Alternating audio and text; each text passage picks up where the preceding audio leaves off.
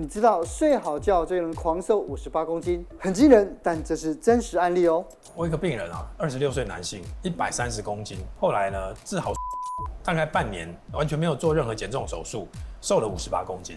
今天邀请到睡眠权威江秉颖医师来告诉大家，长期吃安眠药，小心有罹癌肾脏病的风险哦。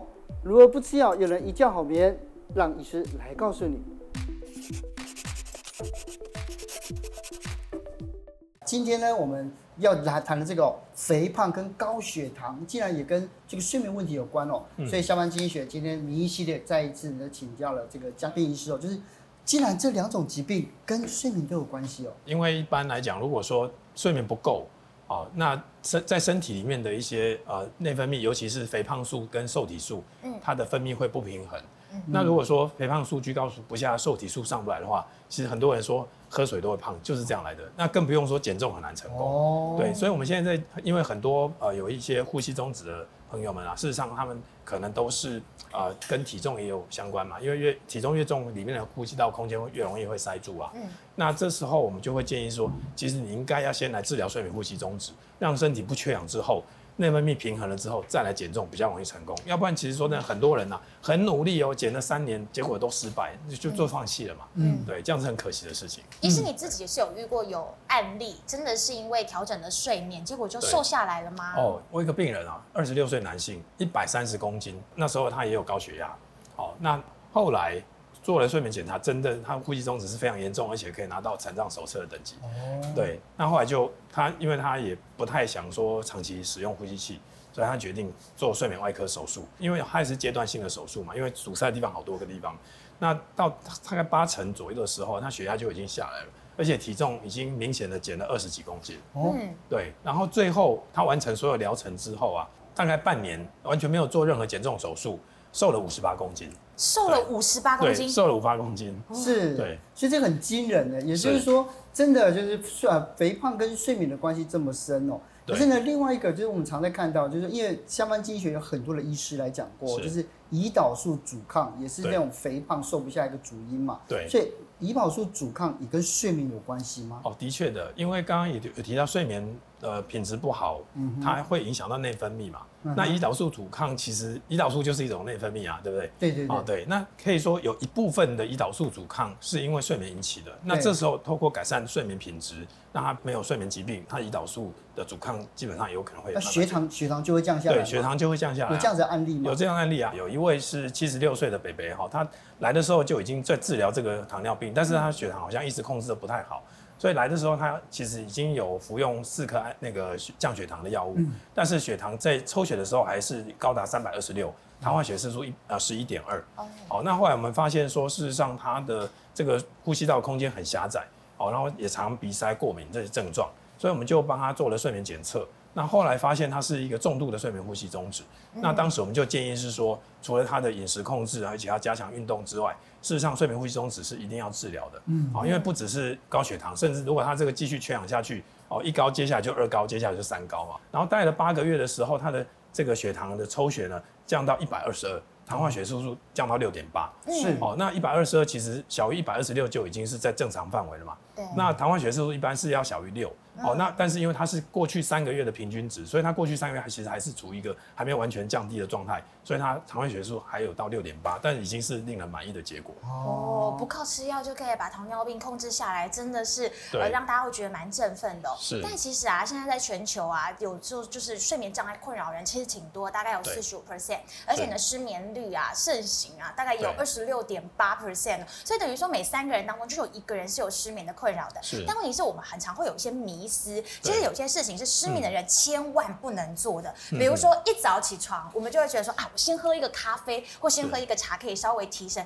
这个是错的哦。这个其实很不建议哦，因为我们知道人的睡跟醒是由生理时钟来调控。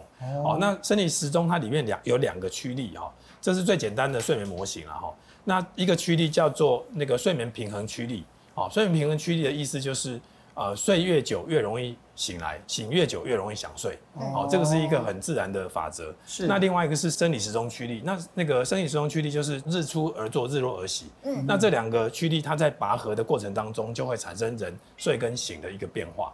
好，那回过头来刚刚讲到的，睡越久越容易醒，那这时候醒了，表示说他已经不太需要再喝咖啡了，因为他因为那他这时候其实已经养足精神了。嗯，好，如果他的睡眠是健康的话，嗯、那这时候已经养足精神，又喝了一杯咖啡，他不是不是把这个原本已经蓄好的能量又让他更加的这个消耗掉了，那变成说他到下午的时候就会非常累。是，嗯，可是这样大家都有这个习惯啊，就早上起来先喝一杯咖啡跟茶。那这样子的话，什么时候才可以喝咖啡？一般来讲哦，如果有习惯喝咖啡或茶的朋友们，事实上我们会比较建议是在傍晚的时候。傍晚的时候，对，就是在午饭到傍晚之间，哦，而且最好是离上床前。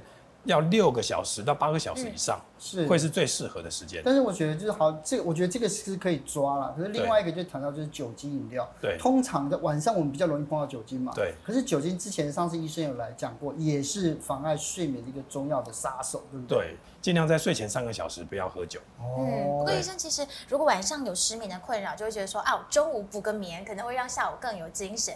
但是午睡也不能够睡太久，否则可能会更容易晚上睡不着。那大概多长的时间算是一个合理范围？如果说有午睡习惯的人，尽量不要超过三十分钟，因为呢，超过三十分钟以上，人的这个睡眠的周期，它就会进入到熟睡期。对。那这时候要把他叫醒的时候，其实就会昏昏沉沉的哦，然后就会觉得很累，反而。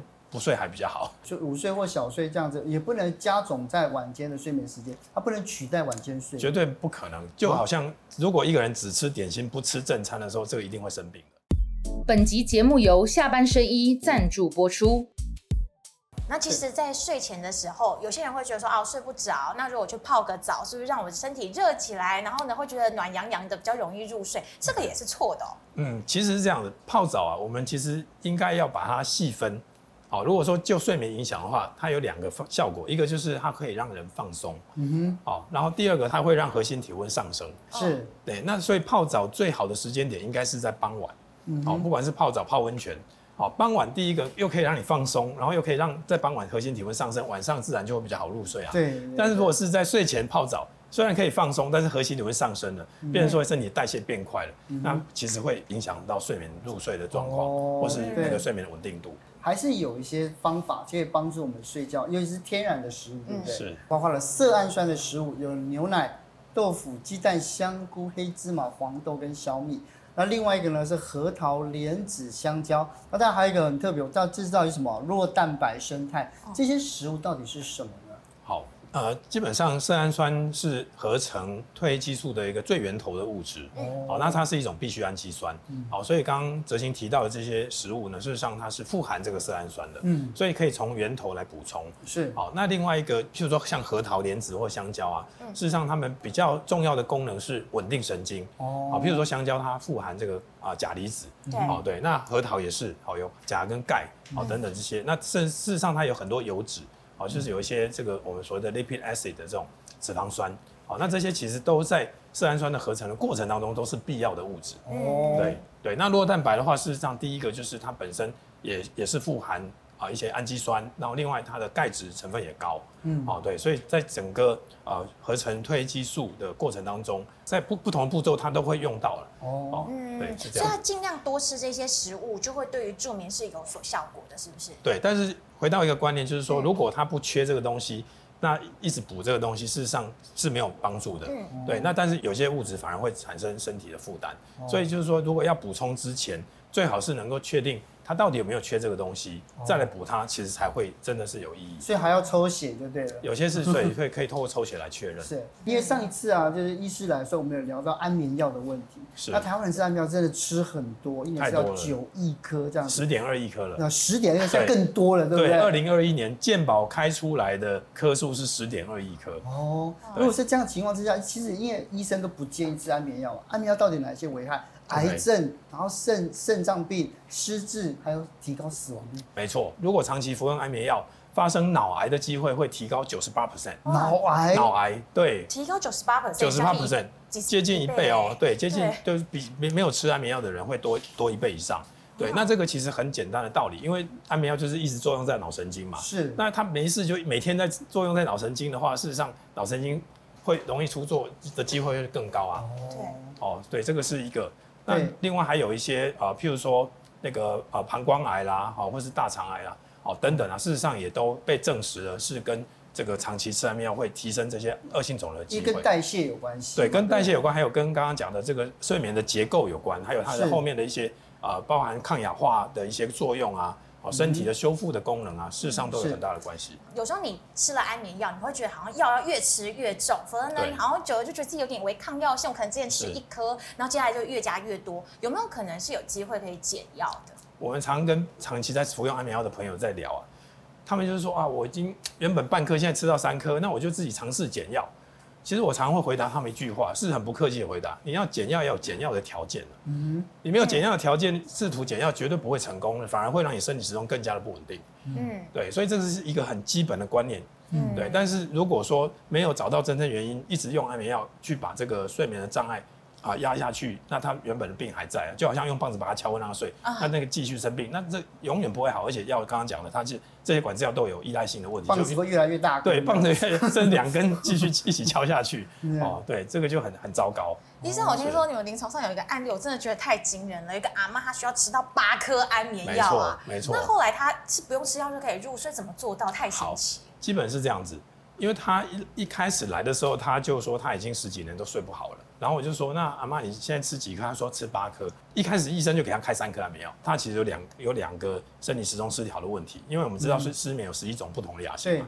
那所以透过治疗之后，然后我们也建议说，他其实要加强白天的运动，嗯，哦，然后另外他还还有一些要增加他的社交生活，不能一天到晚关在家里，对，哦，那他这样心情就比较开朗，对，然后。疾病也治疗好了，那他现在一颗安眠药都不用吃就好了，哦、就可以睡得着。一颗都不用吃哦，连一颗都没有吃哦。欸、对。那么吃褪黑激素是脑袋本来就会分泌的东西，嗯，好，它是在松果腺分泌的，对。但是有些人他可能分泌不够的时候，就会影响到睡眠，好，那他的身体时钟就会相对不稳定。那所以在美国呢，事实上在大卖场就可以买得到。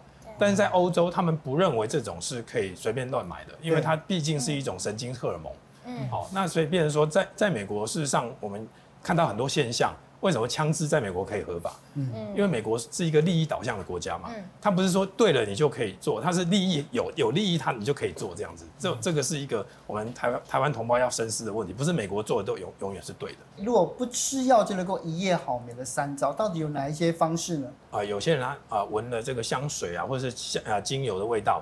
他会觉得比较放松，是。哦，对，那放松的这个啊，它里面的作用机转就是它的交感神经会慢慢稳定下来，哦、副交感它嘛可能会再上来一点点，嗯、会达到一个啊，就是下班经济学，下班之后它就比较放松嘛，哈，对，类类似这种概念啊，薰衣草啊或柑橘类啊，是，对，但是我有一个问题哦，是，有的人呢、啊，就是不是有那个呃，就是呼吸器嘛，对，你们不是要加水嘛，对，那个水里面加精油可以吗？哦，OK，水养鸡，对呀，水氧机，对呀，对，其实见仁见智。有些人闻了这个薰衣草精油，他会恶心想吐。哦，就是说，如果你觉得哎闻起来蛮舒服的，事实上是不反对。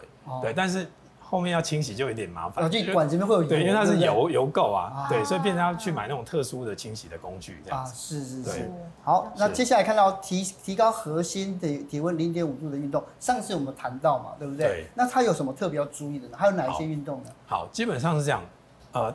大部分的有氧就能够让心跳大于一百三，每分钟到一百三，然后可以连续二十到三十分钟，那基本上就可以达到让核心体温上升为零点五度的功能。哦，那当然基本上我们一直在强调，一定要在下太阳下山之前做这样运动。好，那最后面一个是睡眠检测跟睡眠治疗。对，其实我们常常讲一句话，就是有病治病，没病强身啊。也就是说，如果真的生病了，你要靠任任何的健康食品来治病，这几乎是天方夜谭。啊、嗯，所以如果说自己一直调整都调整不过来。那甚至医生已经有帮你开安眠药，表示说你这个调整是没不会成功的。嗯，这时候一定要找睡眠专科医师帮你安排适当的睡眠检查。哦，那我再强调一次，睡眠检查绝对不是只有一个晚上的睡眠检查啊，因为事实上最近有好多朋友们在别的地方哦，就是说哎，就是有些厂商免费提供他做睡眠检查，结果呢做完之后就是要买一个呼吸器。哦，他是非常反感啊，因为他明明就是睡不着，为什么要买呼吸机？因为戴了更睡不着啊。嗯嗯。哦，那也也就是说，这些行为事实上我们都认为是不当的医疗行为。哦。哦，对，因为事实上是厂商他可能要真的是想要卖卖这呼吸器，但他根本不会管你有没有睡不着的事情，哦，他只会 care 你有没有呼吸中止。哦，而且你可能是去那个睡眠检测中心，你本来那地方就不熟，所以你也睡不着嘛。其实有很多人都觉得自己睡得很好，但事实并不然。那医生这边其实也有提供三阶段的自我检测方式，你可以循序渐进看一下，哎，发现是不是自己真的有睡眠的障碍的问题。嗯，第一个一觉到天亮，睡醒的时候精神好。对对，那有有时间吗？就是一定要五个小时、七个小时、八个小时这样吗？嗯，其实好，这个一般大部分人自己会知道。也就是说，如如果他需要七个小时的睡眠，那如果他可能偶尔睡五个小时，他就会会觉得不够，会觉得累。我就是睡不到七个小时的人。对，那这时候我们可以透过生理时钟的检测来帮助我们确定你大概要睡几个小时才够。哦，对。那如果说刚刚讲到的。一觉到天亮，睡睡醒之后精神饱满，这个我们认为是九十分到一百分了，哦，就是最好的状况了。对对。然后如果很容易赖床，或者是你已经睡满七个小时，还是觉得神神很累的话，对，其实也是有问题。对，那可能就要注意是不是有睡眠障碍，或者说他的作息、生活作息可能缺乏运动啊，或是或是说有一些营养不均衡的状况，嗯，这些都要注意。哦，是。那像是在白天，比如说我们现在在录影这个环境就非常的昏暗。我之前就会这样，太暗哦，我就自己几乎休眠关机哦。是，对啊，就然后暗暗的我就会想睡觉，这这肯定就是有睡眠障碍嘛。基本上八九不离十，对，已经亮红灯了这样。或可能是那那一集喝太多酒。没有，这酒没有酒，喝水都会想睡觉。对啊，对哦，所以这个其实我觉得这是最容易被大家感受到的。对，没错。好，所以说如果有上面的这些的时候，对不对？那我们要怎么样？要想睡好，怎么去克服他们呢？这边老师教了几招。第一个是这个很困才上床睡觉，对不对？很多人就觉得我很累才要睡觉啊，这样不行吗？其实如果说还没有睡意的时候，其实千万不要上床。就是要让床，就是你上去就是要睡觉，那你不能做别的事。对，有想睡的时候再上床。但有些人喜欢在床上看书啊，或划个手机，这就是很错误，对不对？其实非常普遍啊，但是事实上是不好。如果他本身身身体时钟已经有不太稳定，是那这时候又让在床床上划手机、听音乐、看杂志，其实会让他这个生理时钟跟床的连接会。慢慢减弱。那种闺蜜机这种东西呢？已经是很多人叫闺蜜机，这样好像不太行。我我在床旁边放了一个那个电视，就是可以在那边一直看，看到睡着。这个好像也不太好。也不好，对，其实不好。好，那睡睡不着，呃，去其他地方做静态的事情，有睡意再上床睡觉。对，这怎么解释？好，一般我们会建议啊，如果躺在床上超过三十分钟以上睡不着，毫不要犹豫直接下床，然后下床要换一个时空。就是到不管是到厨房也好，到客厅也好，到其他地方啊，就反正室内可以让你觉得比较放松的地方，然后可能你就听个音乐啦，看个杂志，可以让你稍微再让心情再沉静下来的这做做法。对，有时候想要睡觉也变成一种压力，反而睡不着。这个压力是很大的哦，对，比白天工作压力还大。睡不着，睡不着怎么办？明天我要干什么？没错，而且我以前之前会这样子。那你都起来做什么？我就一直躺着，一直躺着，到这样其实是压力会更大，对对，压力会一直累积。我有时候凌晨四点起来上厕所，打开看到我妈在那个书房抄写佛经，她真的 睡不着，对，她睡不着，一直抄那个佛经，回向给我真 好。这应该是一个不错的做法。是啊，然后重复前一个动作，这到底是什么？哦，就是说，如果他前面一个 cycle 做完了，他已经离开下床了，然后到呃客厅去看看杂志了，然后还是再回来躺。还是睡不着，那再重复一次，这次就不要到客厅了，可能到书房或到其他地方。是，对，哦，然后到最后面，不管前夜睡得多多差，早上准时起来，就是我们今天重新打掉，重新开始对。对对，一定要的，一定、嗯、一定是每天就是固定时间上起床。嗯，哦，上床时间不一定，因为如果你真的还没有想睡，千万不要上床。这五个动作实际上对于克服时差。也非常有帮助。的确，在旅行的时候，我就是靠这个来克服时差。是，真的真的。是太好了。所以这哎时差也可以用这种方法来解决，这样。嗯，对。好，谢谢谢谢医师教我们这么多。对啊，谢谢。对啊，而且还有很多想要跟医师讲，有八十几种疾病。是啊，谢谢，谢谢你。